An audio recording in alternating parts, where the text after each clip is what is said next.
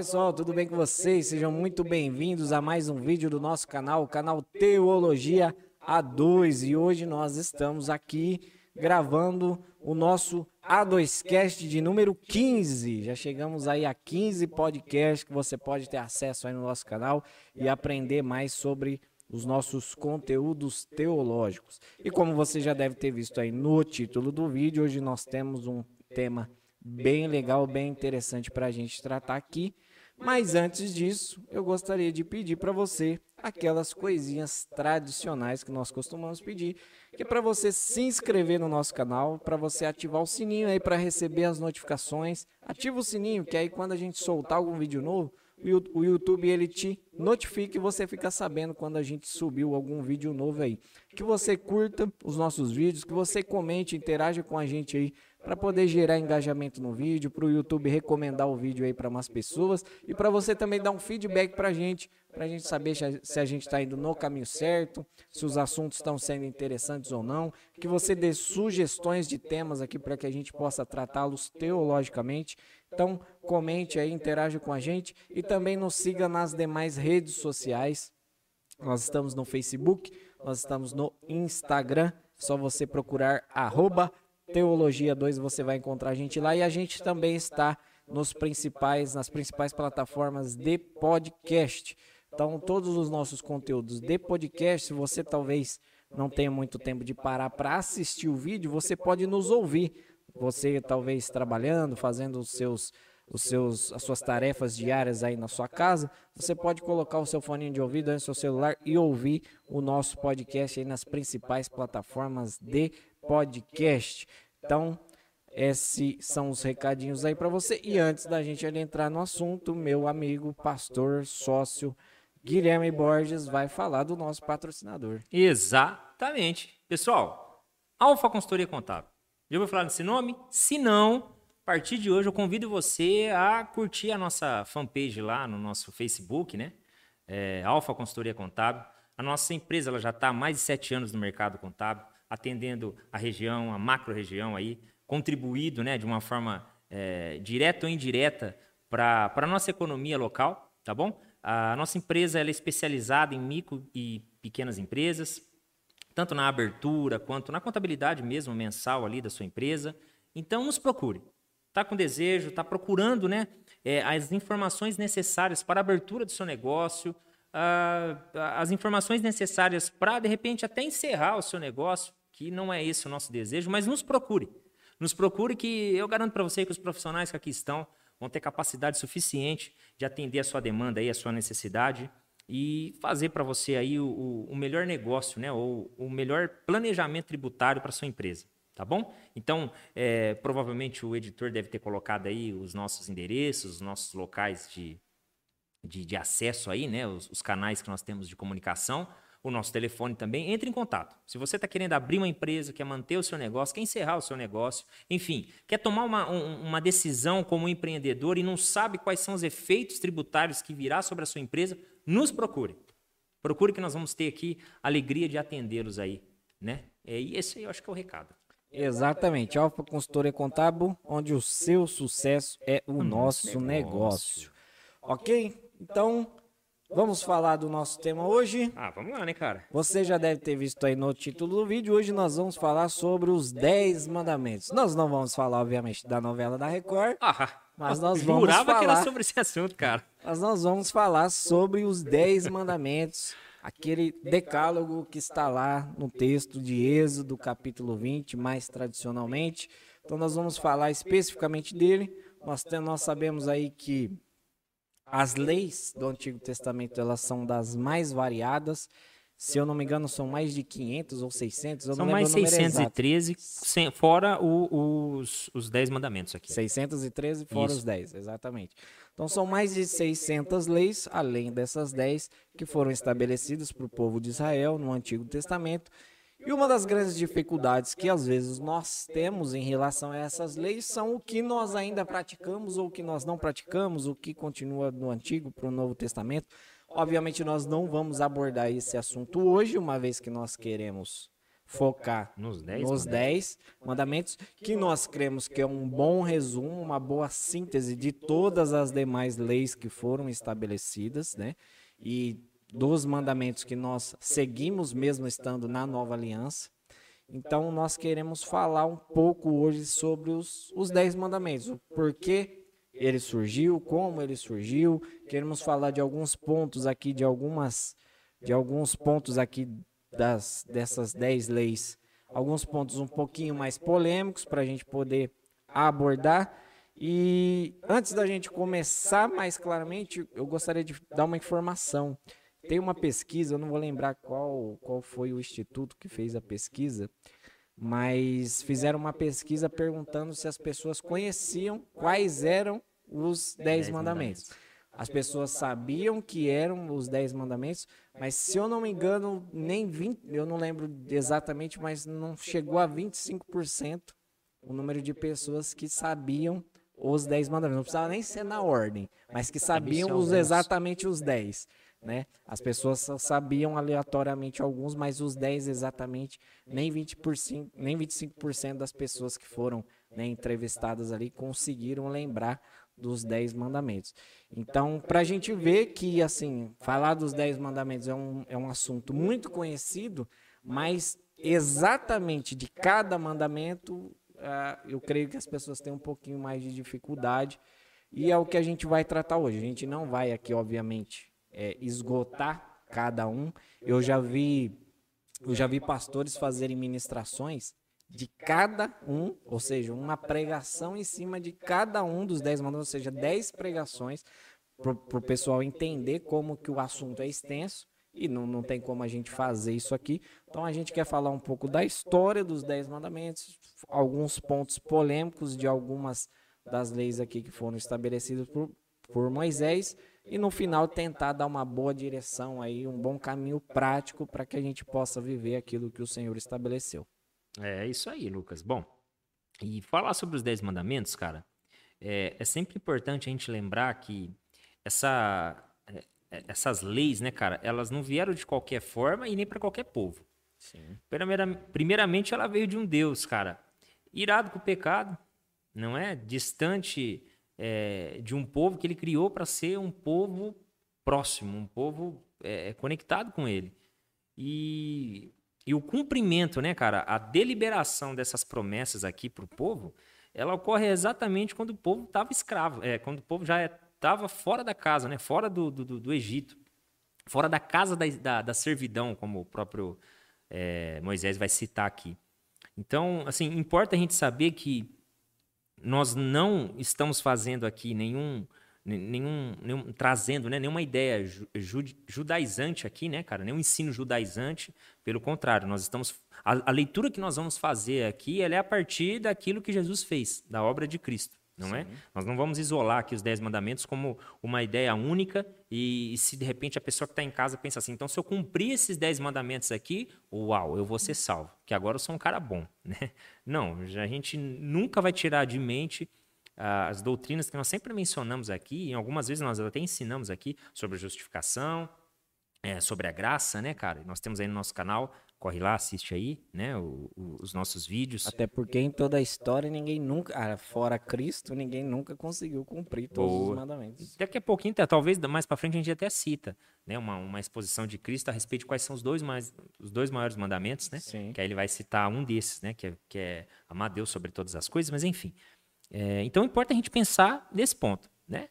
E tá, então nós temos aquele é, conhecidíssimo evento que acontece nas Escrituras, que é uh, o momento que Deus fala para o povo, o povo, você se prepara. Aliás, fala para Moisés, Moisés, avisa o povo, se prepara. Isso tudo que eu estou dizendo aqui está no capítulo 19 de Êxodo, né? Então, se você que está em casa aí, se quiser fazer a leitura enquanto eu estou falando, você vai se familiarizar. É, e ele diz para o povo: Ó, povo, se prepara, porque no terceiro dia uh, o fogo vai descer no monte. Né? E eu vou falar com o povo, e o povo partir de agora vai ser, vai ter a minha palavra com eles, né? Não vai ser uma palavra que eles vão ter que buscar, porque essa palavra de fato vai vir até a eles. E nós sabemos aqui os acontecimentos, né? Moisés desce com as primeiras tábuas escritas por Deus e o povo estava lá com bezerro, né? Bezerro de ouro. Exatamente. A, a necessidade de adorar alguma coisa fez com que eles fizessem os deuses, trouxessem né, os deuses do Egito é, dentro do coração deles.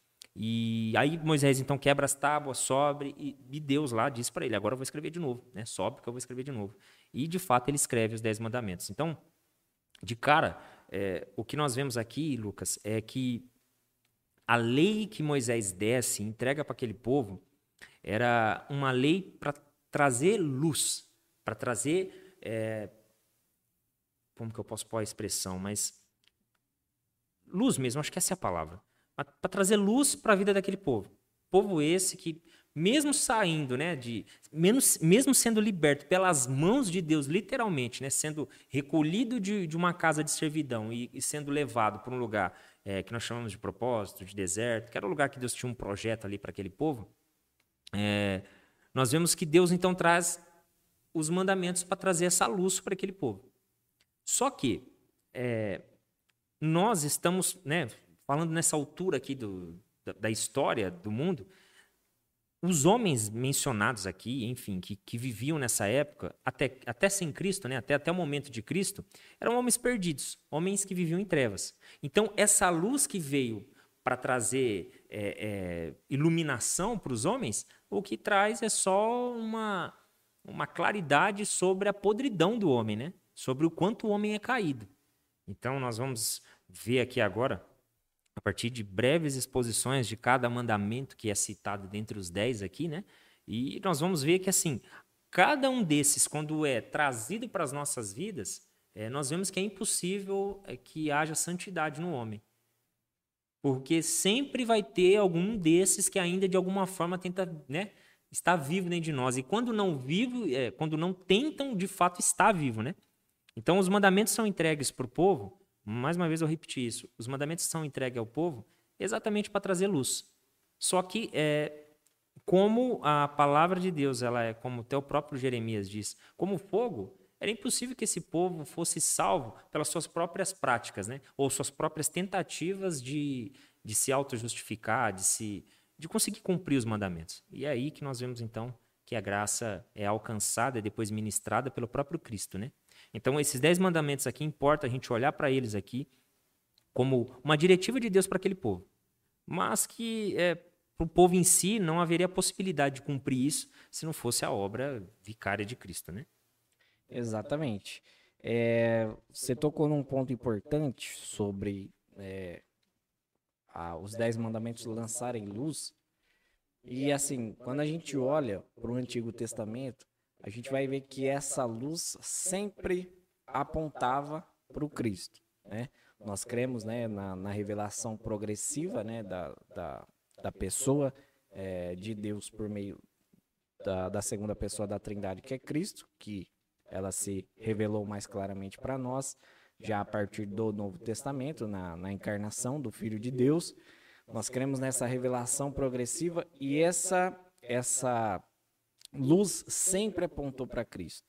As leis foram entregues para mostrar não que eram para os homens agora se auto-justificarem, mas pelo contrário, para mostrar que eles não eram capazes em si mesmos de cumprir cada um do que cada um desses dessas leis que foram estabelecidas e que eles sempre deveriam depender de Deus, né? E da, da, da providência de Deus, que no caso a maior providência de Deus para nós foi a entrega do seu filho na cruz do Calvário, mas sempre é, mostrando e apontando para a dependência de Deus. Quando a gente lê os, aqui, quando a gente está falando do povo de Israel no Egito, a gente vê de fato um povo com coração duro mesmo, né? De povo difícil, né? Que Deus teve que lidar ali, né? Murmuração a todo momento, Deus fazendo grandes milagres, socorrendo eles tudo que eles precisavam, fazendo grandes milagres e o, e o pessoal murmurando com o coração duro, criando ídolos e tudo mais.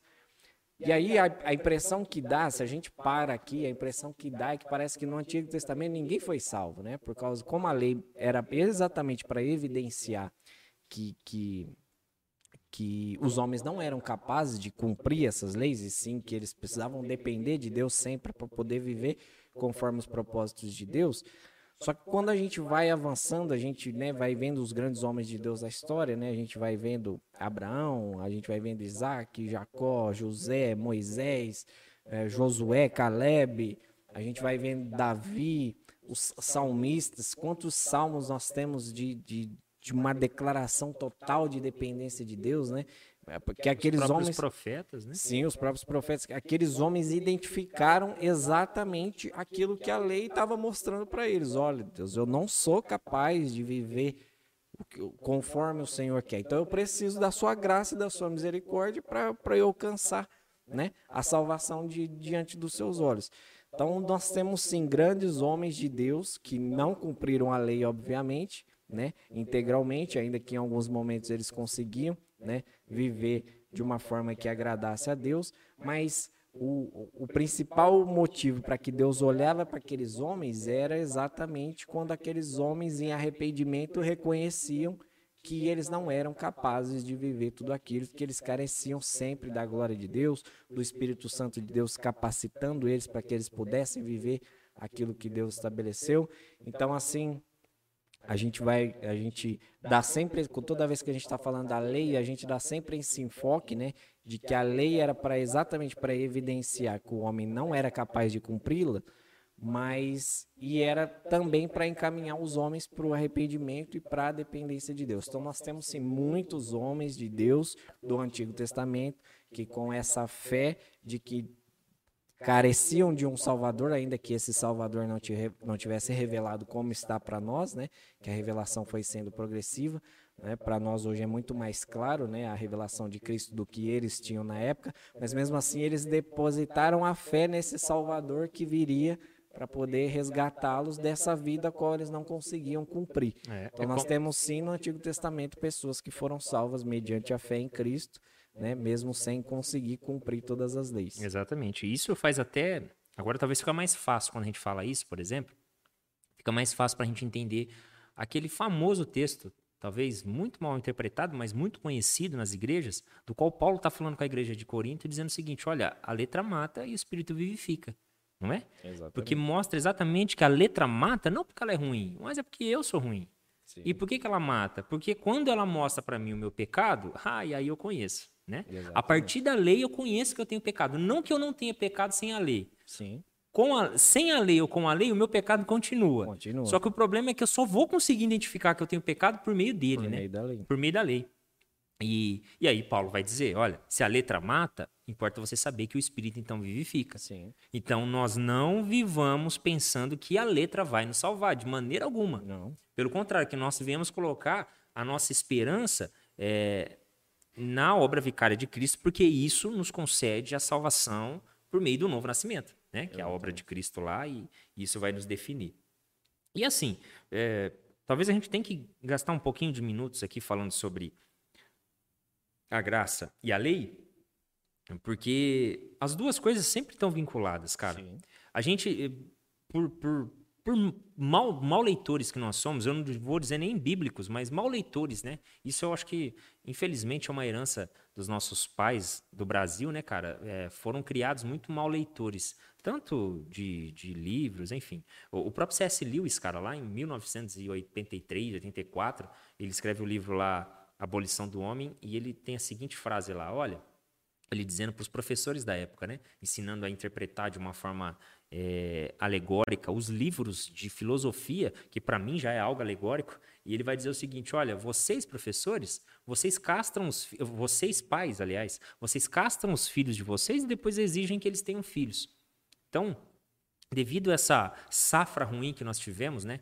É, de, de, expositores bíblicos, enfim, é, acabou gerando uma safra ainda mais ruim, né? Uma, uma safra ainda mais é, ou, ou, ainda menos produtiva e, e por conta dessa consequência, nós temos sempre essa ideia de que a lei, né, ela luta, milita contra a graça, ou estão separadas, e não, cara.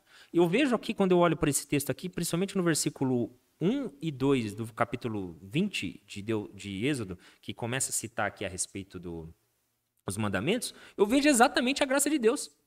Que, é, ah, no versículo 1 ele fala: Então falou Deus todas essas palavras, dizendo: Eu sou o Senhor teu Deus, que te tirei da terra do Egito da casa da servidão. Já mostra exatamente que a graça dele já estava vigorante ali, não é? Porque não tinha nenhuma outra razão, se a gente tentar encontrar dentro do povo de Israel qualquer razão, qualquer motivo que fosse eles, né?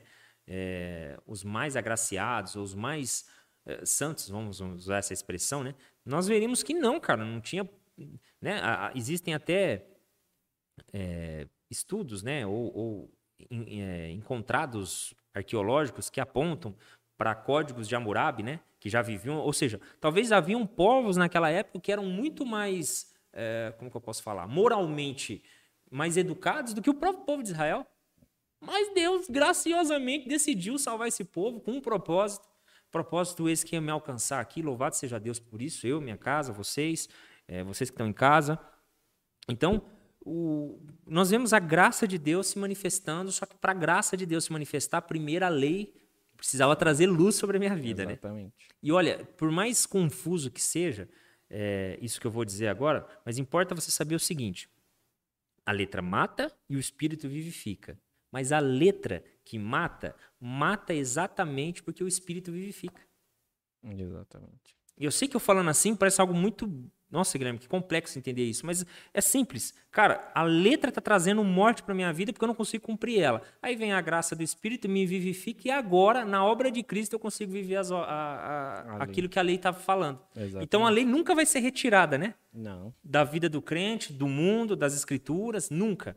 Exatamente. Não, não... Por isso que Cristo disse: Eu não vim abolir a lei. Louvado seja Deus, eu ia citar esse texto agora. Exatamente. Por isso que, nada obstante disso, Cristo disse: Olha, gente, por favor, não me confundam, tá? Eu, tudo que eu estou ensinando para vocês aqui, eu estou trazendo muito mais clareza para vocês? Sim, mas eu não estou negando e nem revogando. Pelo contrário, eu vim cumprir elas. E aí nós vemos que o único homem que pode cumprir, que cumpriu né, todos os mandamentos, é Cristo, cara. Exatamente. Mas vamos lá, Lucas. Vamos, vamos adentrar aqui. Sim, vamos dar uma pincelada aqui. Nós não vamos tratar exatamente de todos ponto a ponto e, e esgotar cada uma do, do, cada um dos mandamentos. Mas a gente vai tentar citar algumas coisas que nós identificamos como importantes é para a gente poder citar. Não sei se nós vamos citar de todos, mas principalmente de alguns.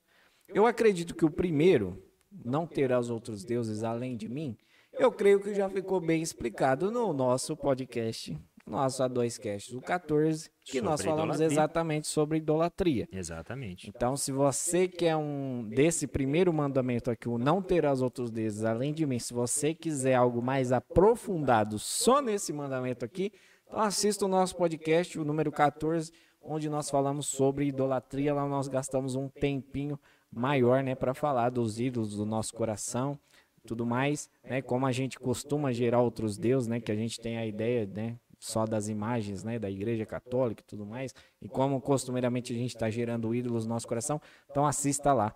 Lucas, deixa eu só fazer um comentário rápido aqui sobre Sim. essa parte, cara. Uma vez eu li é, em um livro que eu não sei se as pessoas que estão em casa conseguem ver, mas é, naquele, ó, Por quem Cristo morreu, do David Allen, ele cita, cara, uma exposição que agora eu também não vou me lembrar qual, qual, qual dos, dos, dos, do, dos pais da igreja, né? É, vai citar, mas que há estudiosos, cara, há teólogos que dizem que o povo de Israel só foi ter consciência, cara, uma teologia clara de que só havia um Deus, o Deus verdadeiro, o Deus bíblico, e só um Deus mesmo. Não importa a gente pensar em só um Deus. Porque, cara, bom, eu vou falar isso primeiro. É, que só havia um Deus a partir do livro de Amós, cara. Nós estamos falando em no, no, no ano 1400, 1500, se não estiver enganado. Bíblico, né? Na, na cronologia bíblica aqui, né? É, ou seja, na verdade o inverso, né? Nós estamos falando aí de 800 a 900 anos antes de Cristo. Antes de Cristo. E, e, e há teólogos que apontam para isso. Que dentro, assim, de forma bem clara entre os judeus, só foi. É, é, porque hoje, se você conversar com qualquer judeu, né? Seja cristão, ou seja, enfim, qualquer judeu, eles vão afirmar, e, e, e, vale lembrar também que quando nós citamos judeus, nós não estamos dizendo diretamente que são israelitas. Porque ser israelita é uma coisa e ser judeu, é outra. Sim, falar do judaísmo é falar de uma religião, e falar de Israel é falar de uma nação. Sim. Né? E, e havia entre. Hoje, unanimemente, se você perguntar, eles vão falar só há um Deus, o Criador, o Deus de Israel. Né? E há, e há estudos que apontam que o povo só foi começar a entender isso na vida cotidiana ali, nas pregações, nas profecias de Amós, cara. Pra você, ver que não, tempo? pra você ver que não é uma coisa tão, né? Mas se você correr no nosso A2Cast lá, você vai ver que tem alguns Exatamente. deuses vigorando em alguns corações aí. É, e só pontuando uma coisa que eu acho importante desse primeiro mandamento, né? O não ter os outros deuses além de mim, não está dizendo aqui que Deus está admitindo que exista outros deuses. Exatamente. É que o ser humano ele tem a capacidade de criar deuses que não existem. Já né? parte desse ponto, o ser humano criar, né? É, não é, Deus não está admitindo aqui a existência de outros deuses, mas sim que a criação de Deus né, acaba criando outros deuses né, falsos, obviamente. Né? Então Deus em nenhum momento ele admite a existência de outros deuses, mas sim são deuses criados pelo próprio homem, que na verdade são mentirosos. Né? No Novo Testamento lá Paulo vai dizer que são ídolos mudos, e nós temos aí várias referências. Então assista, assista o nosso A2Cast lá, número 14, que desse primeiro ponto vai falar mais claro. O segundo ponto, você quer começar? Uh, não, cara, vamos. Entra aí que eu quero depois só pontuar algo tá. no final. É, o segundo mandamento é o não, não farás para ti nenhum ídolo, nenhuma imagem de qualquer coisa do céu, na terra ou nas debaixo da terra. Não te prostrarás diante deles, nem lhe prestará culto, porque eu, o Senhor, o teu Deus, sou zeloso, que castigo os filhos pelos pecados de seus pais até a terceira e quarta geração daqueles que me desprezam, mas trato com bondade até mil gerações aos que me amam e obedecem os seus mandamentos. O segundo mandamento aqui, então, ele está claramente ligado ao primeiro, que quando o ser humano ele cria os deuses dentro do seu coração, ele precisa criar uma imagem desse Deus, né? Ele precisa agora materializar esse Deus. E aí quando Deus cita aqui, né, que fala de qualquer coisa no céu, na terra ou debaixo da terra, ele está falando exatamente da criação. O, o ser humano ele cria deuses, né, os deuses falsos, a partir da criação. Ele não consegue criar uma divindade que em algum momento se iguale ao Deus de, de, de, de, de Israel, né? o Deus verdadeiro ao qual nós cremos, o único Deus. O judaico-cristão. Judaico-cristão. Então o ser humano, ele, por mais que ele tente criar deuses poderosos, deuses magnânimos, né? nós temos aí o panteão grego, nós temos, mas nenhum né? Mesmo nas mais mirabolantes criações de deuses do ser humano, nenhum se iguala em qualquer atributo que o nosso Deus verdadeiro tenha e que foi é, explicitado nas Escrituras. Nós temos deuses lá, por exemplo, né, no panteão grego, que são muito fortes, mas os, é, têm relação com outros deuses, alguns têm relações homossexuais, é. alguns têm né, não, relações eles precisam de utensílios, mulheres. cara. Exatamente. O olho, o olho de não sei de quem, a espada não sei de fulano, Exatamente. enfim. Então, assim, quando. E Deus claramente deixa claro aqui que ele mostra, né? Ele mostra que os ídolos criados são todos baseados na criação. Quando ele fala que não, não é para fazer imagem de coisas do céu, da terra ou nas debaixo da terra, ele está falando da criação, daquilo que o próprio Deus criou.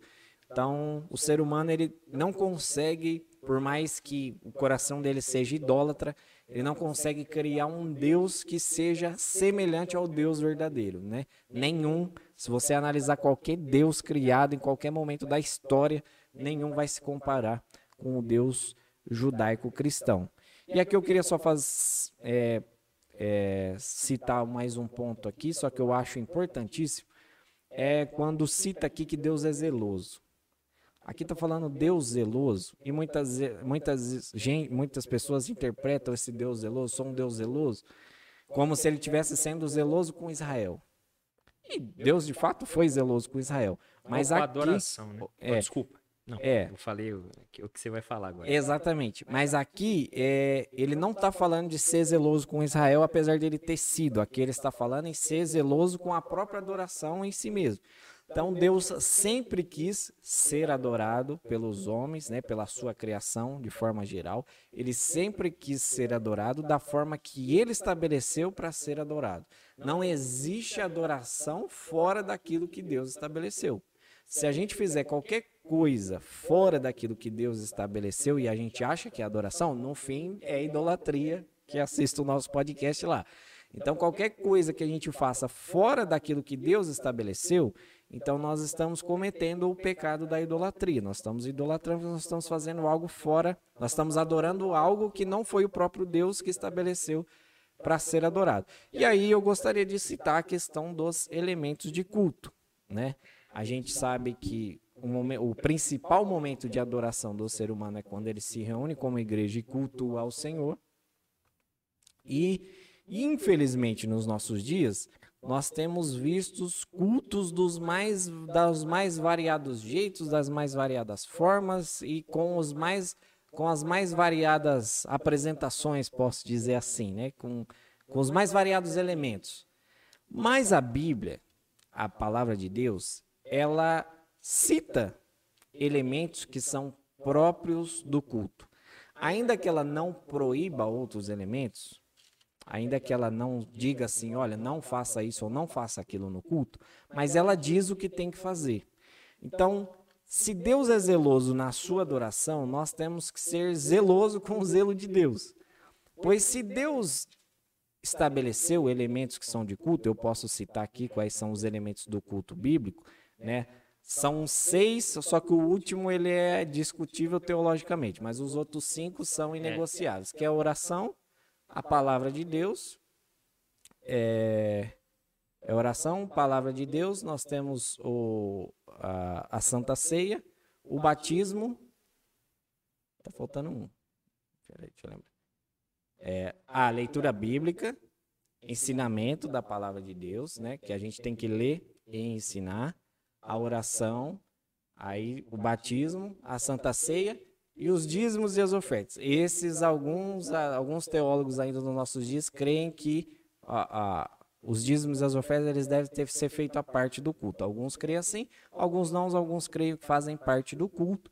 E nós temos elementos bíblicos para crer que faz parte do culto. Né? Nós temos aquela passagem da viuvinha, né? que Jesus estava no templo ali, pelo que dá a entender no contexto, era um momento de adoração daquele pessoal, e aí ela faz a oferta.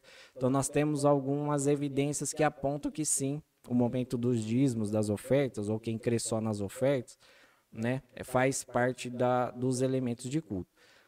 Aí nós temos outros elementos que geralmente são acrescentados. Ah, o louvor. Era o, as canções. Lembrei agora. É, os salmos, os, é leitura da palavra. É leitura da palavra de Deus, oração, louvores, é, batismo, santa ceia e dízimos e ofertas. Esses são os seis elementos. Estava esquecendo dos louvores, dos cânticos. Então nós temos esses seis elementos que biblicamente são estabelecidos, né, tanto no Antigo quanto no Novo Testamento. Tanto é que o culto no Novo Testamento ele é baseado na, na reunião judaica que era feita no, taberna, no, tabernáculo, não, no no, no templo? Fugiu a palavra. Não, o, o que foi criado quando o templo estava quando o templo foi destruído, eles criaram as sinagogas. sinagogas. Exatamente. Ah, tá. Então, o culto do Novo Testamento ele é muito baseado do culto que era feito nas sinagogas. Então, a maioria dos elementos né, que tem no Novo Testamento de culto foram baseados naquilo que existiam nas sinagogas do Antigo Testamento. Então, esses são os elementos que são estabelecidos, tá? Então, assim, é, de fato, a Bíblia não proíbe outros elementos. Nós não vemos a Bíblia citando proibição. Não faça isso, não faça aquilo. Mas ela diz que nós temos um Deus zeloso pela adoração e que nós temos um Deus que estabeleceu coisas para serem feitas no culto. Se Deus não tivesse estabelecido nada, ele só falasse cultue, mas não tivesse dito como, talvez a gente poderia né, tá buscar em outras agora. formas né, de, de poder é, fazer esse culto a Deus. Mas eu creio que Deus estabeleceu os elementos de culto, apesar de ele não ter proibido outros. E aí nós vamos entrar na discussão, que é muito polêmica, se pode ter teatro, se pode ter dança. É, exatamente. É, algum outro tipo de, de apresentações, homenagens, né? Tem gente que faz homenagem para pastor no meio do culto, tem gente que faz culto de Dia das Mães, tem gente que faz culto do Dia dos Pais, tem gente que faz Natal. culto do Dia das Crianças é, culto de Natal.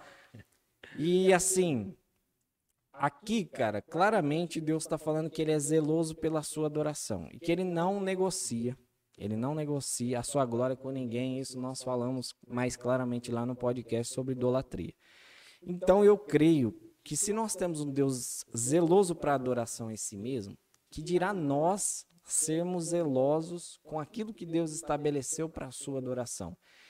Eu respeito quem faz, quem é que faz, quem faz esses cultos aí, Dia dos Pais, Dia das Mães, né, culto do aniversário do pastor, culto sei lá do que e tal. Mas todavia, porém, a gente precisa ter sempre um culto teocêntrico. E aí as pessoas vão falar assim: "Ah, mas quando nós fazemos o aniversário do pastor, nós fazemos um culto agradecendo a Deus pela vida do pastor". Mas você tira, querendo ou não, pro fato de você estar homenageando alguém, você tira a centralidade. Querendo ou não, as pessoas vão dizer que não, mas você acaba tirando a centralidade. Eu estou dando o um exemplo do aniversário de pastor, que é comum, mas eu já participei de culto de Dia das Mães, de Dia das Crianças, de Dia dos Pais, e a centralidade fica sempre no homenageado apesar de darem graças a Deus, mas a centralidade desse culto acaba ficando no homenageado. Então eu tenho as minhas restrições em relação a esse tipo de culto. E eu acho que esse segundo mandamento, eu acho que ele pode trazer bastante luz para nós em relação a essas coisas.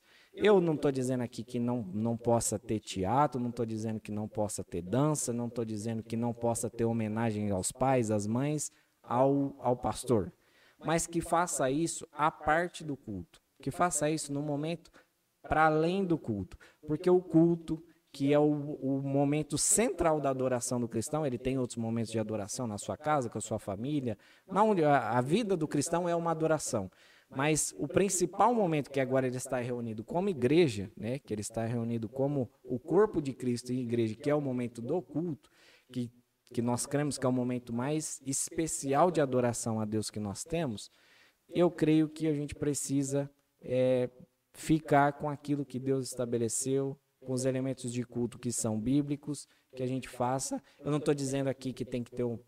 A Bíblia, por exemplo, ela não estabelece ordem, né? Ela Sim. não, tem ela, que ser em tal ordem. É, né? ela diz, com oração primeiro, fazer a Exatamente. Ela depois. diz que tem louvor, que tem leitura, que tem oração, que tem batismo, que tem santa ceia, que tem oferta. Mas ela não diz qual é a ordem. Se você começa com louvor, se você começa com oração, se você já começa com a palavra, aí de fato vai ficar a critério da igreja, né? Como a, como a igreja se sente melhor em adorar a Deus né? Nessa, na, na organização, né? No que nós chamamos de liturgia, né? A liturgia eu creio que fica a critério. Mas os elementos de culto, eu creio que esses são inegociáveis. Repito, num, num, momento evangelístico, numa reunião de jovens, pode ter teatro, pode ter dança, pode ter momento de descontração, a igreja Cara. pode fazer churrasco, a igreja pode ter os seus momentos ali né, de, de comunhão que estão fora dos elementos de culto, mas que esse momento de comunhão que tenha elementos que são fora desses elementos de culto, que sejam feitos fora do culto. E que no culto seja apenas os elementos é, de culto. É, eu tenho só para acrescentar, só para acrescentar é, isso tudo que você falou, concordo plenamente, sem contar o ponto. Por exemplo, a minha esposa, ela, ela fez parte durante um tempo de um ministério chamado Giovanni Si, né, que é um ministério que é totalmente voltado para teatro, né, para capacitação do- dos atores ali. Cara, as peças do Giovanni Si, não sei se você já teve a oportunidade de assistir, são extremamente é, bíblicas, assim, sabe? Eles Quem nunca assistiu o Jardim do Inimigo? o Jardim do Inimigo. É o mais conhecido, mas tem muitos e muitos Sim. outros. Eu fui recentemente um agora, é, que agora me esqueci o nome do personagem bíblico, mas enfim, cara, foi, foi inclusive assim, é, é- a própria peça é a narração dos textos bíblicos, né? Mas isso não quer dizer que vamos substituir a ministração da palavra, né? A pregação do evangelho para colocar esse evento ali dentro do culto, né? Ele é evangelístico, ele é em algum momento até doutrinário, ele pode ser doutrinário ali por meio do- do- dos gestos que estão sendo feitos, tudo, né? Por meio da fala, enfim, do ensino, mas não muda o fato de, como você mesmo falou aí, se foi estabelecido pela congregação aquele dia de culto, então culto tem que ter seus elementos mínimos. Eu vou, eu vou colocar é, os mesmos elementos, to- to- talvez com nomes mais técnicos, que as orações com ação de graças ou em ação de graças, ah, a leitura das escrituras, eh, a pregação da sã palavra, né? eh, os cânticos com, com salmos, né? O, o próprio salmo em si, que já é o cântico, e, e, e, a, e, a, e assim, a, a, a, recepção dos sacramentos lá. Seja o batismo, seja a, a ceia, né? A ceia do Senhor, é, as ofertas que fica, como você falou aí, um momento ou crucial ou posterior, mas um elemento que acaba sendo discutível. Então, isso aí não podemos negociar, porque, como você me citou, e como você me citou, não, o próprio Tiago, irmão de Cristo, vai falar isso. Olha, vocês adúlteros, não sei o que, não sei o que lá. É, vocês não sabem que o Espírito do Senhor que está dentro de vós, ele tem ciúmes, né? E aí está fazendo uma referência direta a esse texto aí, ué, que o Senhor é zeloso. Zeloso pelo quê? Pela sua glória, pela sua adoração. Exatamente. Então, se o povo que se chama pelo meu nome, né? Deus dizendo, dizendo ao povo, ó, se o povo que se chama pelo meu nome vai me buscar, vai me adorar, então que seja do meu jeito. Porque o meu jeito, os meus planos são melhores, são maiores, e aí não vamos nem precisar definir, né? Quem está com a razão, se é Deus ou se é a gente. Bom, ah, esse aí seria o terceiro ponto, certo? Ou segundo, o segundo, o segundo mandamento, exatamente. O terceiro, não tomarás o nome do Senhor teu Deus em vão, porque o Senhor não terá por inocente o que tomar o seu nome em vão. Ô Lucas, ah, cara, um conceito. Eu li aqui na minha colinha, eu não sei nem se eu li do jeito que está aqui no texto, mas eu acho que é isso mesmo, não? É. Não tomará o nome do Senhor teu Deus em vão, porque o Senhor não tomará por inocente. Isso aí mesmo. Sim. É... Nossa diretora deu um sinal ali. Deu. É. Cara, é, esse, esse mandamento é mais um desses que, que complementa exatamente isso que você está falando, sobre adoração. Não é? Tomar o nome de Deus em vão é, não é simplesmente a gente citar aqui é, que é utilizar o nome do Senhor em piadinhas. Eu acho que não preciso nem falar isso, não é? Sim. É por isso que talvez. Mas eu acho que é bom sim, porque tem um pessoal que eu acho que não. Que não, não leva... entendeu muito bem como que funciona isso. É.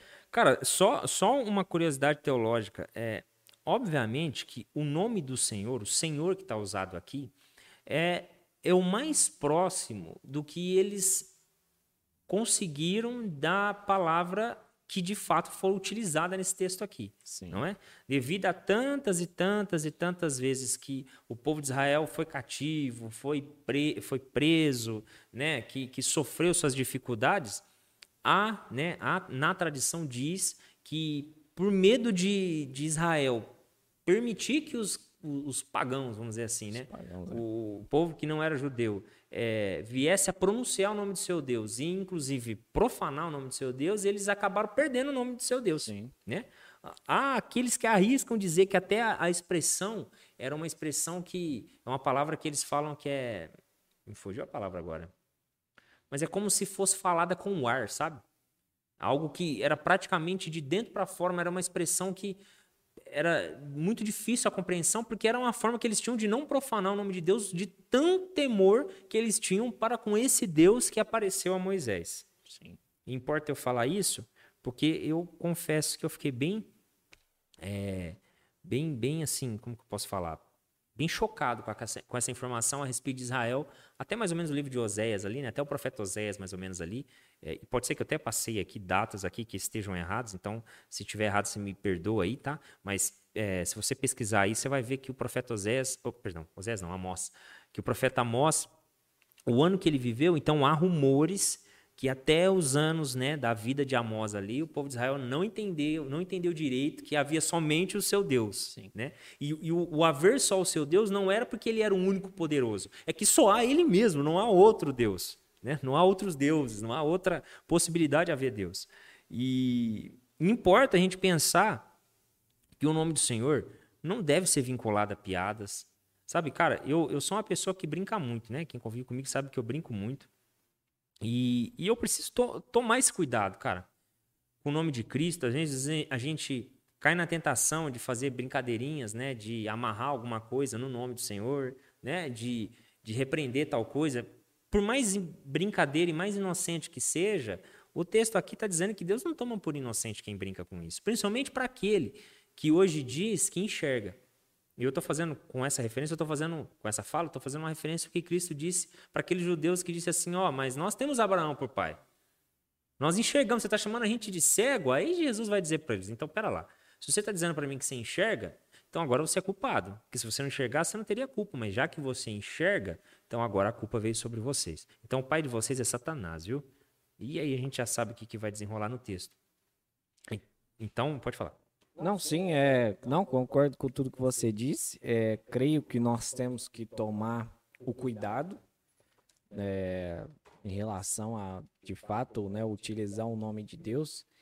Mas é, é, na informação que você deu, né, que, o, que a pronúncia, né, o nome de Deus se perdeu, né, que alguns uh, tentam, né, ainda traduzir para Yahvé, né, que aí depois, né, traduzido para o português ficou Jeová, tal, né, tentaram ainda recuperar essa pronúncia, o jeito de falar tal, mas, né, historicamente falando, de fato, o nome do Deus verdadeiro, né, que como foi apresentado para Moisés, de fato se perdeu e aí muitos dizem que o fato também deles não pronunciarem é que o nome de Deus ele constava na mitra, né, do, do sacerdote. Então não tinha quando eles iam para o culto para fazer a adoração deles lá no templo, eles como já continha o nome de Deus ali e na, na, na Tumim continha também os, os, os nomes das doze tribos de Israel, tudo mais. Então como ali na, na no, no representante máximo da adoração já continha o nome de Deus e das doze tribos então eles, de fato, eles evitavam ao máximo pronunciar, né, o nome de Deus ao ponto de o nome de Deus,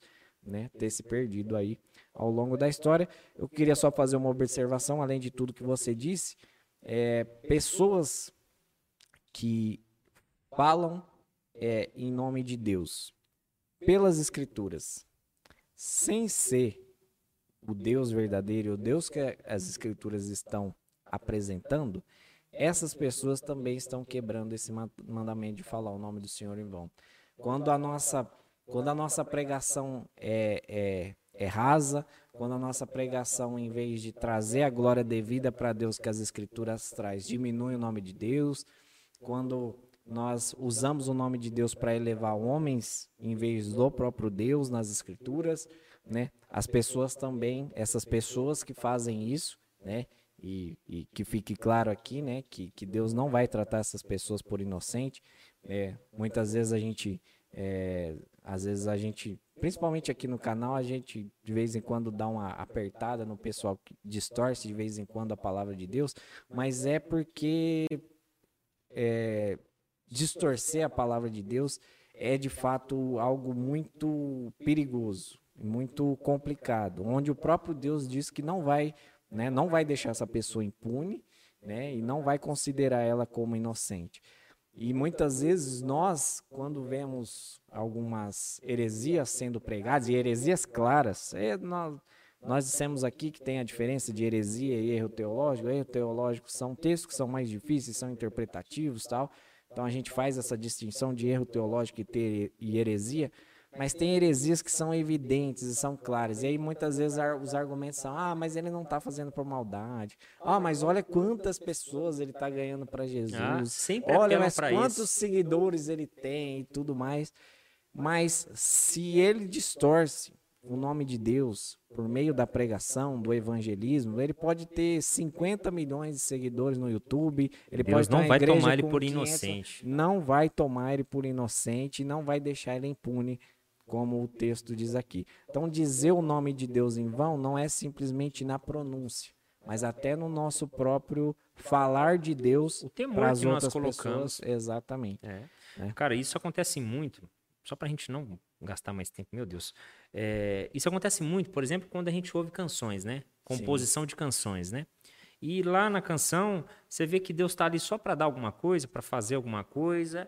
E depois, essa pessoa que acaba expondo essa, essa canção aí, quase sempre ela é, é, é em algum momento, né, em algum canal teológico, enfim, dentro das próprias igrejas, acaba sendo pregado contra né, as mensagens dessa canção. E quando essa pessoa é pega para explicar, aí ela vai lá sempre aponta para esse lado, sempre corre para esse subterfúgio aí. Ah, mas veja bem, eu, uma certa vez, recebi uma mensagem de algum Beltrano, de um fulano, enfim, dizendo que aquela canção é, fez com que ela parasse a tentativa de um, de um suicídio, né?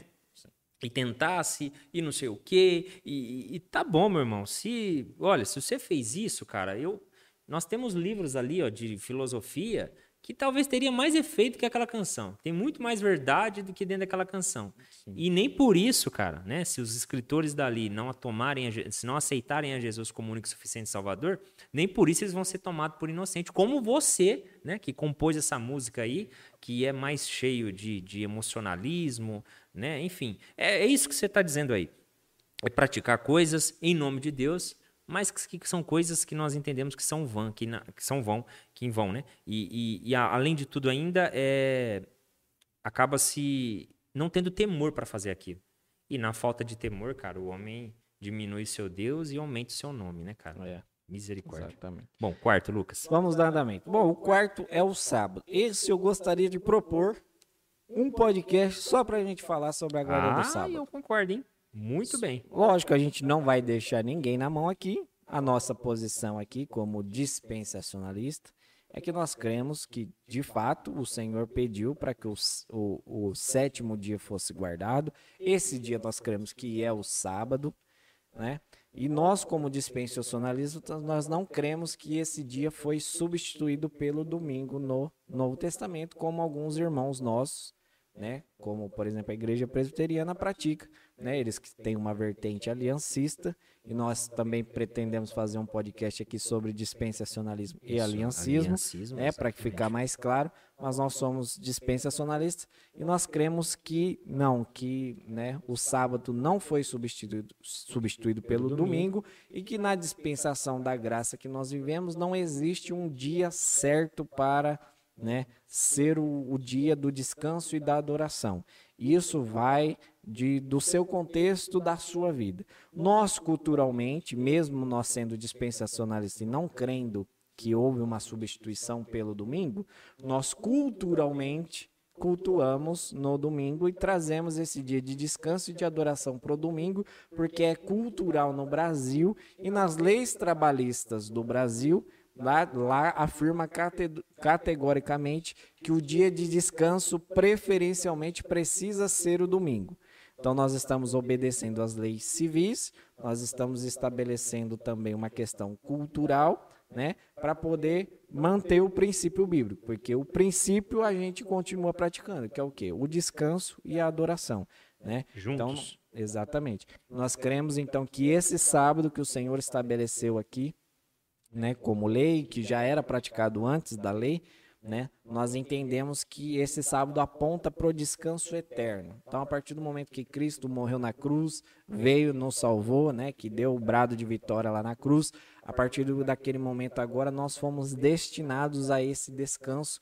Então, nós não temos mais a necessidade da guarda desse dia específico, como era estabelecido no Antigo Testamento, a não ser os dois princípios. Nós temos que sim tirar um descanso, né? Nós não temos que trabalhar que nem um louco e temos que tirar, obviamente, os nossos momentos de adoração ao nosso único Deus e verdadeiro, mas não é necessariamente no sábado, não é necessariamente no domingo. Nós praticamos no domingo por ser uma questão de lei, né, trabalhista do Brasil e culturalmente do Brasil.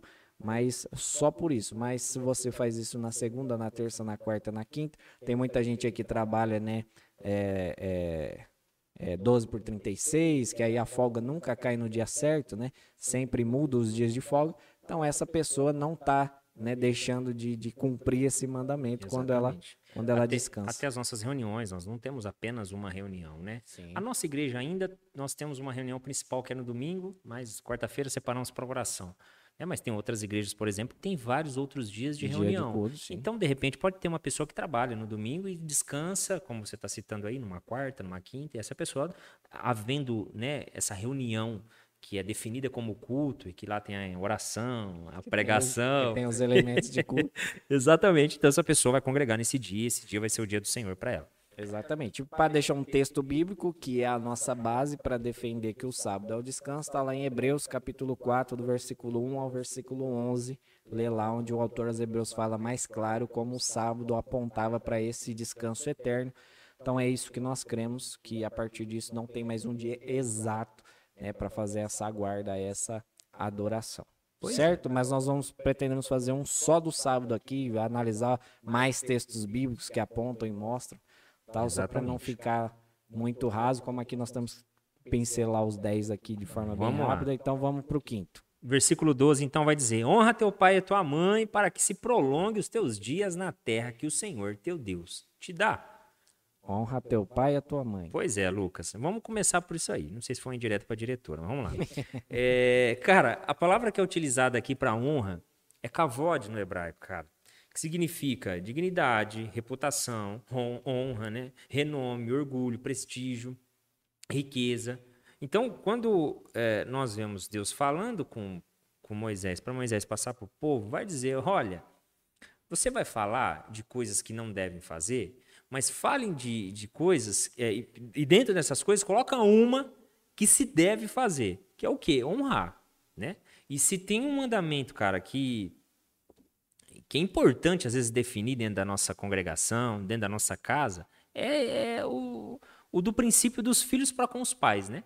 Sim. Porque é, depois Paulo vai dizer pra gente que é o, é o primeiro mandamento que tem uma promessa, né, cara? Sim. E mas importa a gente é, entender que dentro, por exemplo, da cultura judaica mesmo, cara, é, essa honra, por exemplo, um filho falar mais alto que um pai é uma coisa é inconcebível. Não, não, existe, é impossível você ir lá, né? E, e, e aquela casa, é, ela tem como os mandamentos, os, os, os, mandamentos do Senhor, que tem a Bíblia como como diretiva para é, a Torá como diretiva para ela, né? É impossível você chegar lá e encontrar um filho falando mais alto que o pai. Por quê? Porque para eles é muito claro e, e, e, evidente que essa ordenança, que esse mandamento é um mandamento que traz juízo sobre a vida do filho. Sim. Não é? Então, é, às vezes a, a, nós somos questionados é, pelos mais jovens, né? Mais jovens que a gente. Importa a gente falar isso, porque eu, eu creio que quanto mais idade nós vamos tomando, mais mais compreensível nós vamos nos, nos, a gente vai Sim, ficando, né? Mais compreensível exatamente. com as coisas, né? Nós vamos entendendo os nãos, né? Sim. né? E, e, e, vamos dando menos razão para os sims que nós queríamos receber lá atrás. É, e às vezes nós somos questionados por várias coisas, né? Oh, mas eu gostaria de namorar com fulano, com Beltrano, gostaria de fazer faculdade tal, gostaria de sair da minha casa, gostaria de fazer tal coisa, Gui. E os meus pais não querem. Ou entra aquele assunto que é tabu, né, cara? Ah, a, tatuagem, quero me tatuar. E, cara, e o texto aqui é claro pra gente, né, cara? Se a gente olhar para Jesus, cara, Jesus de momento algum desonrou seus pais, não é? Há, há quem ainda arrisca dizer assim, não, mas ó, olha lá o que ele fez, ele deixou os pais não, a gente vê que quem, quem abandonou foi os pais, não foi Jesus, né? Jesus continuou fazendo o que ele Sim. tinha que fazer. E os pais é que abandonam ele lá naquela aquela passagem de Lucas, do, do Evangelho de Lucas. Então, é, se há, se há um, dificuldade para entender, agora eu estou falando talvez com um público mais jovem, né? Ou para com pais também, que de repente está nos ouvindo e Sim. não tem muita orientação em relação a como é, é, discipular ou como orientar o seu próprio filho, né? Ah, o meu filho quer fazer tatuagem, o meu filho quer sair com pessoas que bebem, né? Quer ficar no meio de roda ali de escarnecedores, enfim. É, orienta o teu filho a olhar para as escrituras, principalmente para esse mandamento aqui, né? De forma mais... É, claro que eu posso até fazer três referências aqui. Efésios, capítulo 6, do versículo 1 ao 4, que está falando exatamente a mesma coisa. Colossenses, capítulo 3, no versículo 20 ao 21. Aí só. Falei três, mas é, é, essas duas referências aqui. Deve ter mais, que agora eu não me lembro. Né? Primeira Pedro também fala. É... Primeira Pedro Segunda Pedro? Bom, não me lembro. Mas tem outras referências no Antigo Testamento, dá um Google aí que ele vai te ajudar bastante. É, mostrando exatamente a necessidade dos filhos em cumprir, a, a dar honra aos pais. E como dar honra aos pais? Começando exatamente pela dependência. Se você coabita ou habita na casa do seu pai e depende dele, cara, todas as leis vigoradas dentro daquele lar se tornam leis de Deus para a vida desse filho. Desde que, claro, nunca, por hipótese alguma, é, é, obedeça ordens de homens e de mulheres que venham contra, contra né, as, leis de as leis de Deus. Então, Exatamente. isso é óbvio. Né? Amar a Deus acima de todas as coisas né, e cumprir seus mandamentos. Eu sei que é impossível, mas não deixa de ser uma ordenança. Sim. Né? Não deixa de ser uma ordenança. Então, Deus é acima de qualquer coisa. Então, para os pais que estão em casa e querem que os seus filhos é, não cometam isso, em vez de você ganhar o seu, é, convencer o seu filho a não fazer, mostre para ele, né, convença ele a respeito dos mandamentos do Senhor. Que caso ele mesmo assim tenta, tente ser né, rebelde, é, que ele saiba que antes de estar ferindo apenas o coração dos pais, ele está ferindo Referindo a Deus. o coração de Deus, né, cara? Você tem alguma coisa a acrescentar? Não, eu só queria dizer que essa, essa lei, ela, é- ela, ela foi tomada como tão severa aqui, né, principalmente para o judeu do Antigo Testamento, que uma ramificação dessa lei era que se o filho obedecesse o pai e o, e o pai o repreendesse e ele não obedecesse, ele poderia ser levado para a comunidade, ser apedrejado pela comunidade, morrer.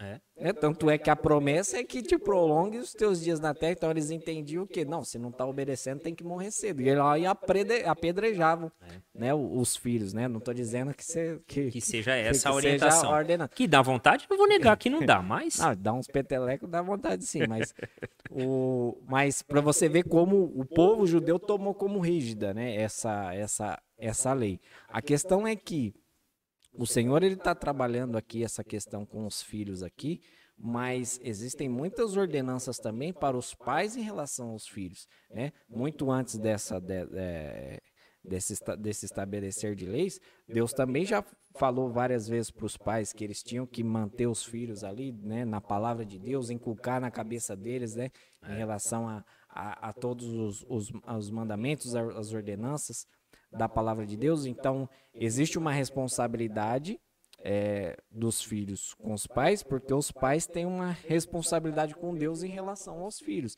Então, precisa haver esse entendimento mútuo, né? Os pais né, precisam entender que eles têm essa responsabilidade com Deus, os filhos precisam entender que os pais também têm essa responsabilidade com Deus e que os pais têm essa responsabilidade com os filhos, para que de fato esse mandamento aqui se cumpra e para quem está nos, está nos assistindo, jovenzinho, saiba que o prolongue os dias na terra aqui é literal, tá? Tem bastante texto na Bíblia que é que é alegórico, né? Mas esse texto aqui é literal, tá? Então se você quer viver bastante, né, nessa terra e desfrutar as coisas que Deus nos permitiu desfrutar nessa terra, obedeça seu pai e sua mãe para que te prolongue os dias na terra. Pois é. Lucas, não matarás. Não matarás. Ah. Esse texto parece não ser muito difícil, muito complicado. Por quê? Não matarás. Você nós olha não texto, temos, né? nós não temos o direito de tirar a vida de alguém, uma vez que é o próprio Deus que deu. E se é o Deus que deu, só ele tem o direito de tirá-lo. Ok? É, lo- é o raciocínio lógico, né? Um raciocínio lógico e óbvio. Mas, todavia, porém, Hum, o mas. mas todavia, porém, muitas vezes é existem outras passagens que aí nos faz remeter a essa. Espera aí, mas principalmente no Antigo Testamento, né? né? E os, os- os opositores das escrituras, né, vão mostrar, falar, ó, tem erro aí na Bíblia, então, hein? Exatamente, é. Mas então aconteceram tantas coisas lá no Antigo Testamento, né? Muitas guerras, muitas mortes, muitas coisas aconteceram. Muitas mortes aconteceram em nome de Deus. E aí os opositores, né, vão dizer, tá vendo? Deus não falou que não era para matar. E ele Deus mesmo lá, acertou o lá calcanhar e dele ali. mandava matar e tudo mais. Exatamente. Eu acho que a gente deveria depois separar um podcast também só sobre se Deus mandou matar ou não. Poxa vida, cara. Mais um, ó, do- já Que separamos bacana, dois temas aqui para os nossos podcasts. que tá? bagunça, Nós cara. vamos falar sobre aliancismo, dispensacionalismo, vamos falar sobre o sábado. Então foram três, né? Que nós já Isso. estabelecemos A aqui. gente vai parar até de brigar no WhatsApp agora para ver que, que- Exatamente. vamos falar sobre o sábado e vamos falar sobre se Deus mandou matar ou não. Né? Nós vamos fazer uma boa teologia sobre isso. Mas, todavia, porém, a melhor tradução para esse texto não seria não matarás, mas sim não assassinarás. Exatamente. A grande discussão aqui é a seguinte: ah, o não matarás aqui, que é- seria melhor traduzido para não assassinarás, seria esse tirar a vida de uma outra pessoa Sem É, razão nenhuma. é, indiscriminadamente, né? Sem razão, sem motivo, sem motivo, causa, razão ou circunstância. Por quê? Ah, existem motivos então para que eu possa matar alguém? Não necessariamente, mas a Bíblia, ela, muitos momentos, ela permite a autodefesa. Né? Ela nos incentiva a autodefesa. E existe uma diferença enorme entre você acabar tirando a vida de alguém por qualquer outro motivo, ou você, no momento de defesa pessoal, onde alguém está tentando atentar contra a sua própria vida, você acabar se defendendo e tirando a vida para você não perder a sua, você tira a vida do outro. Não só a sua, como dos seus familiares. Né? Exatamente, né? É, há, há, vários textos, principalmente na questão dos homens, em defender ser o protetor da sua família. Então existe uma grande diferença entre não assassinarás né, e não matarás. É. Então a melhor tradução seria não assassinarás, porque a ideia de assassinarás é exatamente isso: é você tirar a vida de uma outra pessoa por qualquer outro motivo. E nós temos a Bíblia, por muitas vezes, nos ensinando a autodefesa. Então, se num momento extremo, e ninguém está dizendo aqui que agora um cara roubou uma galinha, você tem que ir lá e matar ele. Né? Ninguém está dizendo isso. Nós estamos falando em situações extremas. Que, que tem a... a... própria justiça para definir isso. Né? Exatamente. Né? As nossas leis morais aqui. Né, Exatamente. Né, Constituição é... e tudo. Então, num momento extremo, né? numa situação extrema onde você claramente pode perder a sua vida, então, para você proteger a sua vida, há essa permissão né, de autodefesa nas escrituras para que você possa tirar a vida de alguém.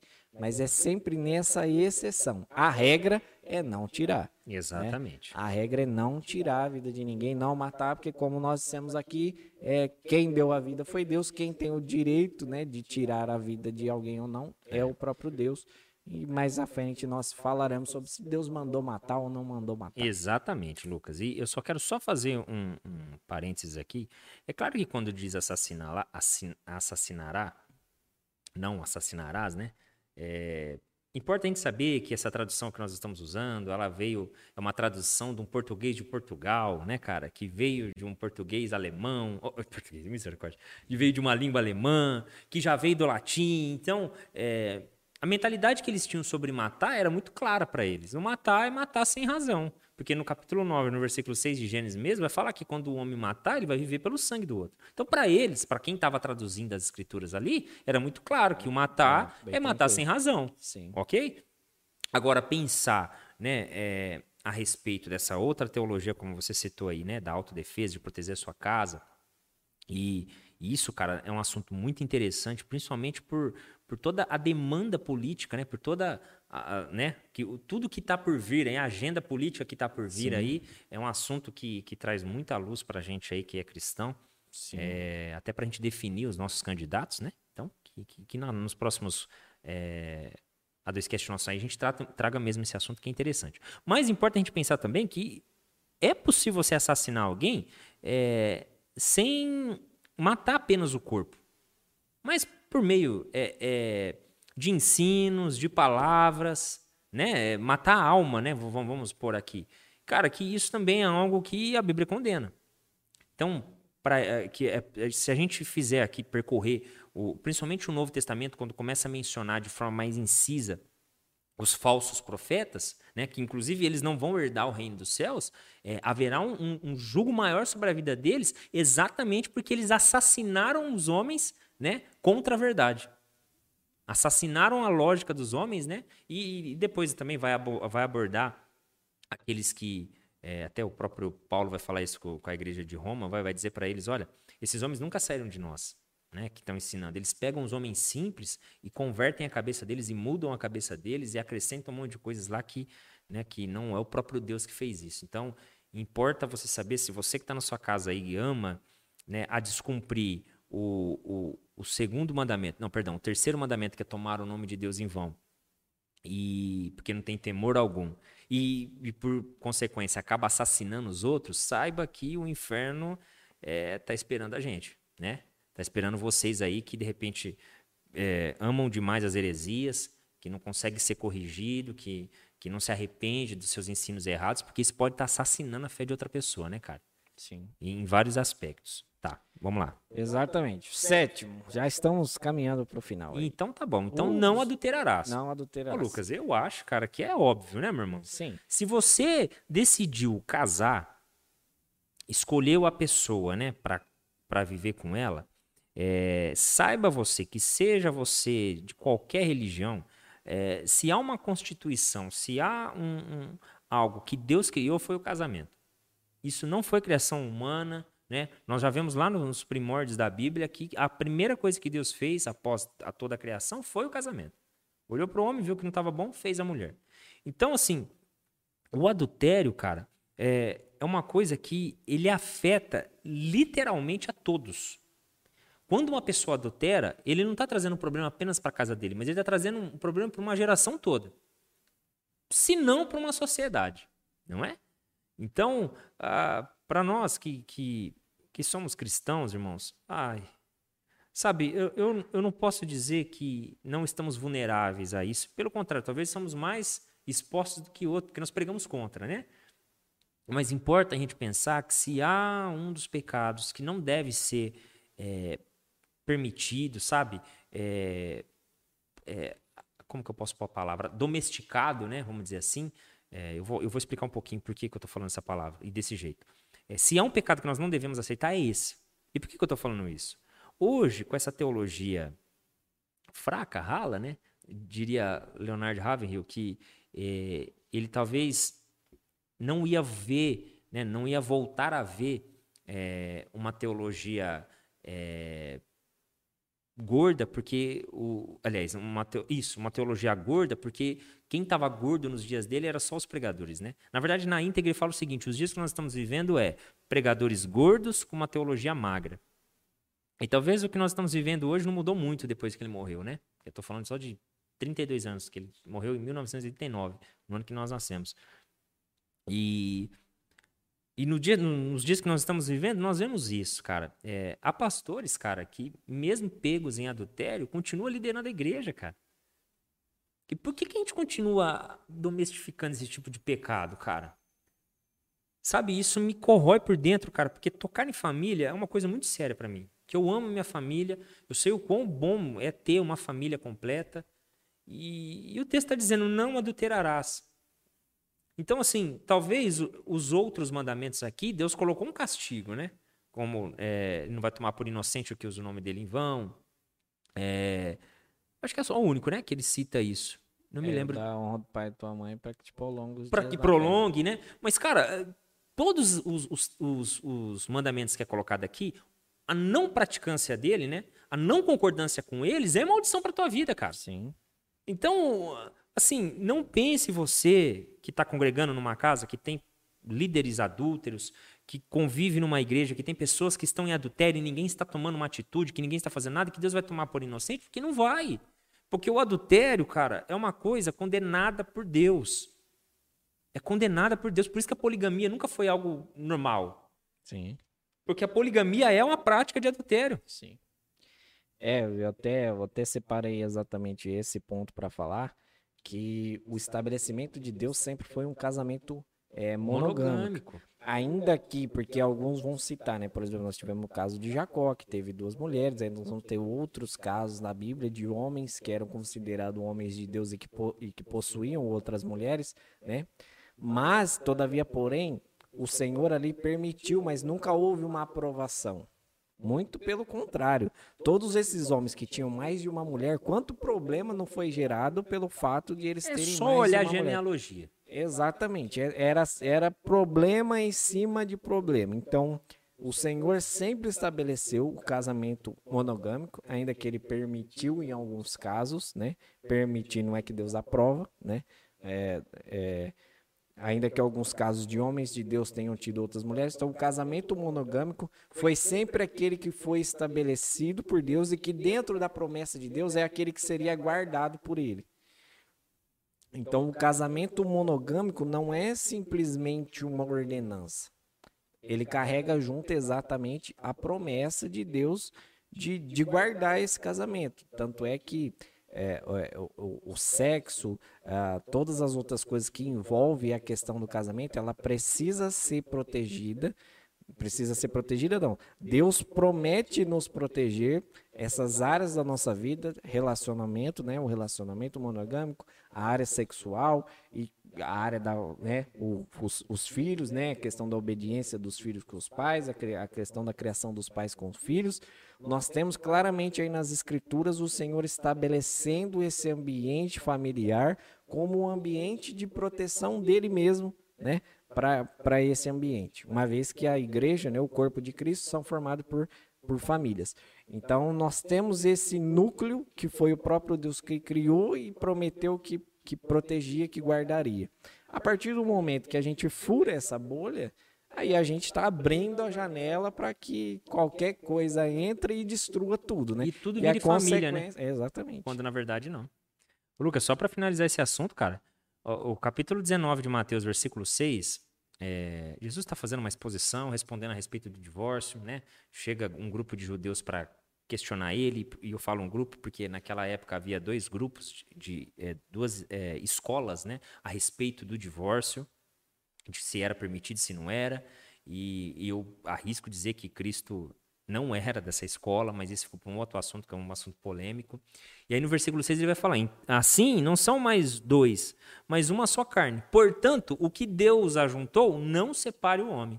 Cara, essa palavra juntou, é, é acompanhada do não separe, eu não me lembro agora os- as, as expressões em, hebra, em grego, mas o sentido que ele está dando ali é, não é num, num sentido espiritual. Ele está falando em todas as esferas. Seja ela civil, seja ela judicial, seja ela espiritual, seja ela física, o homem não pode separar, não porque eu não estou autorizado por Deus para dizer para você, então divorcia, ou vamos nos divorciar se eu sou casado com a minha esposa. Não, ele está dizendo que o homem não pode, de não conseguir fazer isso. Não tem como o homem desajuntar algo que Deus juntou. Não tem como o homem fazer isso, porque é algo que ele fez. Por isso que eu, por exemplo, não acredito no divórcio. Há algumas situações que nós precisamos analisar, muito bem analisada, mas eu não acredito. Não, é, deixa eu melhorar isso. Não que eu acredito no divórcio. Eu, eu não acredito na ser o divórcio a melhor, op- a, a, a melhor, opção. Porque o que Deus ajuntou, o homem não separa. E se ha- haver o divórcio, para mim não haverá um novo casamento, um segundo casamento. Então, por isso que eu preciso é, abordar caso a caso para a gente analisar teologicamente para chegar no ponto. Mas eu quero falar isso só para mostrar a gravidade né, da, da ideia do casamento. Porque se Deus ajuntou, e como Deus ajunta, para mim a relação sexual já é o casamento. Então, se tem algum casal caiu, que caiu em, em fornicação, você está casado, irmão. Gui, mas eu já tive relação com 50. Pois é, irmão, tá na hora de você casar logo, porque, né? Você já. Pra você ver que você acaba é, se relacionando com mulheres que vão ser mulheres de outros homens. Então você tá em adultério. Porque se você não vai casar com a, com a Beltrana lá, então termina com ela logo. E então a, a definição de adultério para mim acaba se dando aqui com a própria palavra de Cristo, que no princípio não era assim. E se no princípio não era assim, então a gente tem que obedecer o que Deus criou no princípio, né?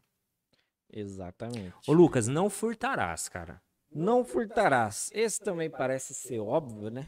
É, não furtarás. É, precisava E- falar isso lá no nosso plenário. É, exatamente, né? Parece ser óbvio a questão do não furtarás, mas a gente precisa analisar a nossa vida, porque geralmente a gente olha para o texto, né? E a gente sempre vai para o mais básico dele, né? Não furtarás, então eu não vou pegar nada que é de alguém. Só que a gente sempre olha para esse texto na questão física. Ah, não vou pegar, ah, se a caneca é sua aí, tá com o nome de Guilherme, não vou pegar lá para mim, você não vai pegar a minha que tá aqui com o meu nome Lucas e tá tudo certo. Mas existem outras formas de nós furtarmos as coisas, né? Não necessariamente precisa ser física. E muitas vezes nós furtamos e, ah, e achamos que, que tá tudo normal. Né? Eu citei até aqui outro dia e eu tava conversando, acho que ontem, tava conversando, acho que o primo da Patrícia estava em casa ontem, a gente tava falando sobre isso e eu comentei sobre a Sky, sobre a tal da Sky Gato, né? Ah, cara, isso é um tipo de, de furto. Você tá roubando um sinal de al- alguém, na verdade, na verdade é uma receptação, né? Você tá recebendo de alguém que furtou. É a mesma coisa que você comprar um celular roubado, porque o cara tá roubando o sinal de quem tá legalizado para poder transmitir aquele sinal. O cara vai rouba o sinal e te vende, e você compra mais barato. É a mesma coisa você comprar um celular roubado. E tem gente que acha que isso é normal e não é. Então a gente precisa olhar não só pro porque como eu disse quando a gente pensa em furtarás a gente está pensando no cara que entrou uma, alguma vez na nossa casa do cara que rouba o banco do cara que e muitas vezes nós estamos também cometendo pequenos furtos e nós não percebemos então nós precisamos olhar na raiz do nosso coração aí e quando a gente rouba alguma coisa de alguém o, o pior não é você o, o subtrair algo de alguém. Ainda que para aquela pessoa que você furtou, aquilo que você roubou talvez possa fazer muita falta para ela. Mas o pior é você negar a providência de Deus. Porque quando você está roubando alguma coisa de alguém, seja ela qual for, né? Você está furtando alguma coisa de alguém, você está dizendo para Deus: Olha, Deus, eu não confio tanto no Senhor assim, não, então eu preciso ir lá e pegar a força. Né? Aquilo que o Senhor não está me dando. Eu quero muito, o Senhor não me dá, então eu vou lá e eu pego a força. Então, o principal do não furtarás é você negar a providência de Deus para sua vida e você entender que aquilo que você tem é aquilo que você precisa e aquilo que você não tem é porque Deus entendeu que você não precisa. Exatamente, Lucas. É não dirás falso testemunho contra o teu próximo, cara. Esse também é complicado. Poxa vida, cara. A língua às vezes escoça, cara. Você sabe, dá uma aumentadinha na situação só para você ficar com a razão mas o Senhor já estava. É, por isso que, logo no início da nossa fala aqui, eu não sei se isso veio ao ar, mas enquanto a gente estava conversando, eu citei que quando eu olho para esses dez mandamentos, eu vejo é, eles sinteticamente apontando para todos os, os, outros mandamentos, né? Que dentro dos 613 lá, você vai encontrar um monte de coisa. Sim. Por exemplo, como você citou aí, até.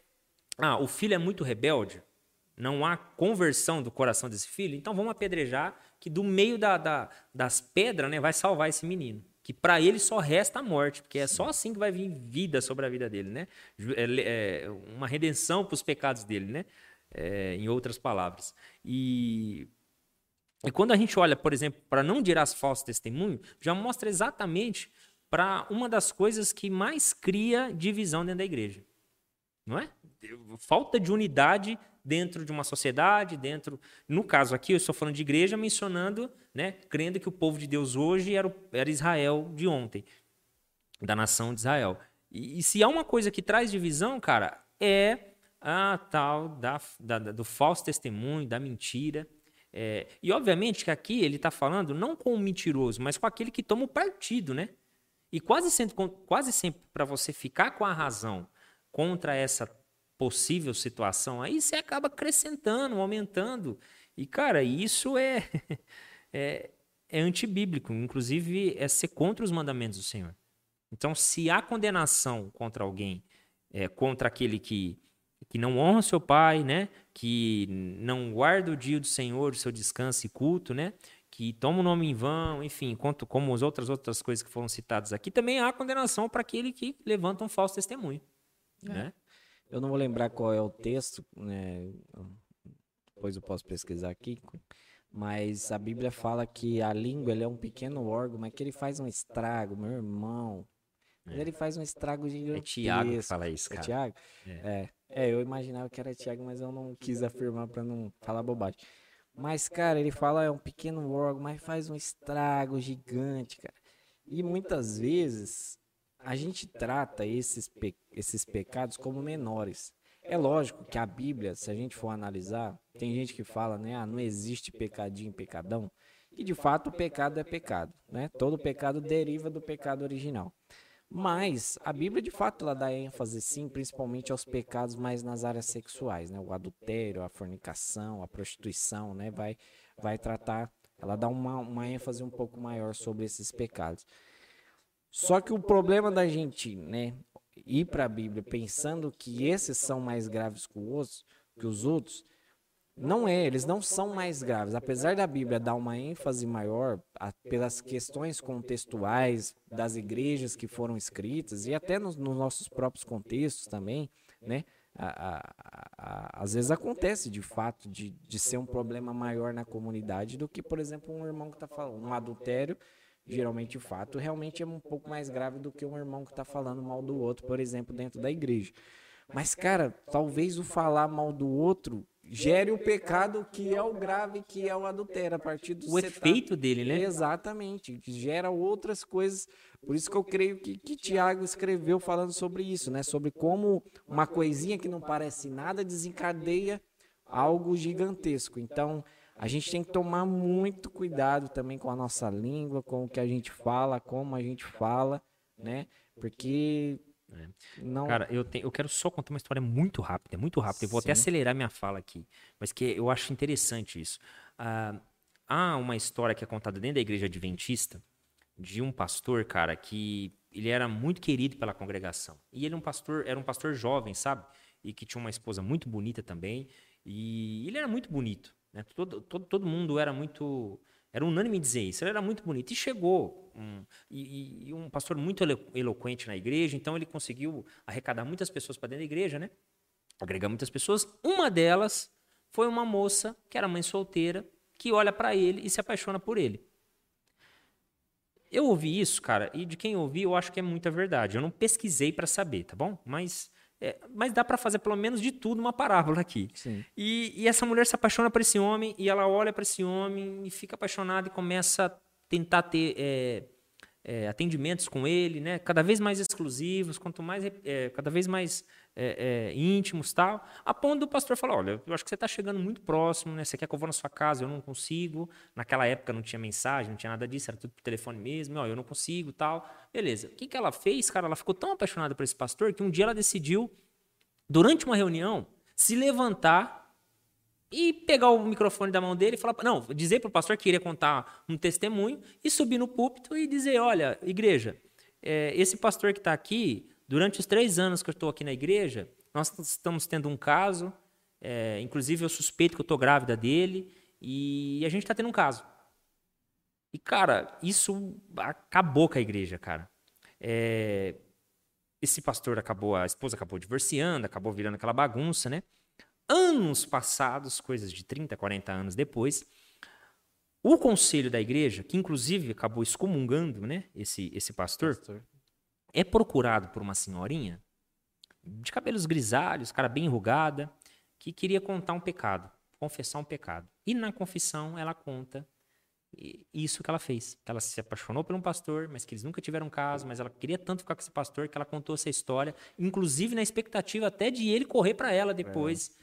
E, e aí os pastores viram o tamanho da bagunça que foi, né? Porque até porque na época a congregação acabou se dividindo bem.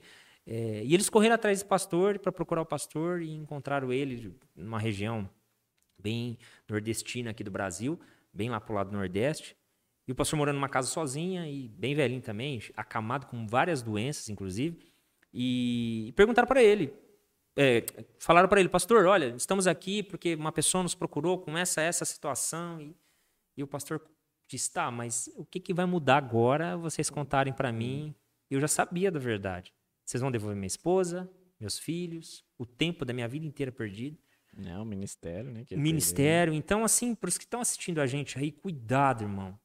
Sabe, cuidado com uma palavrinha que você vai dar a respeito do teu irmão, porque às vezes é uma aumentadinha que você dá no que você acha que você viu, no que você acha que.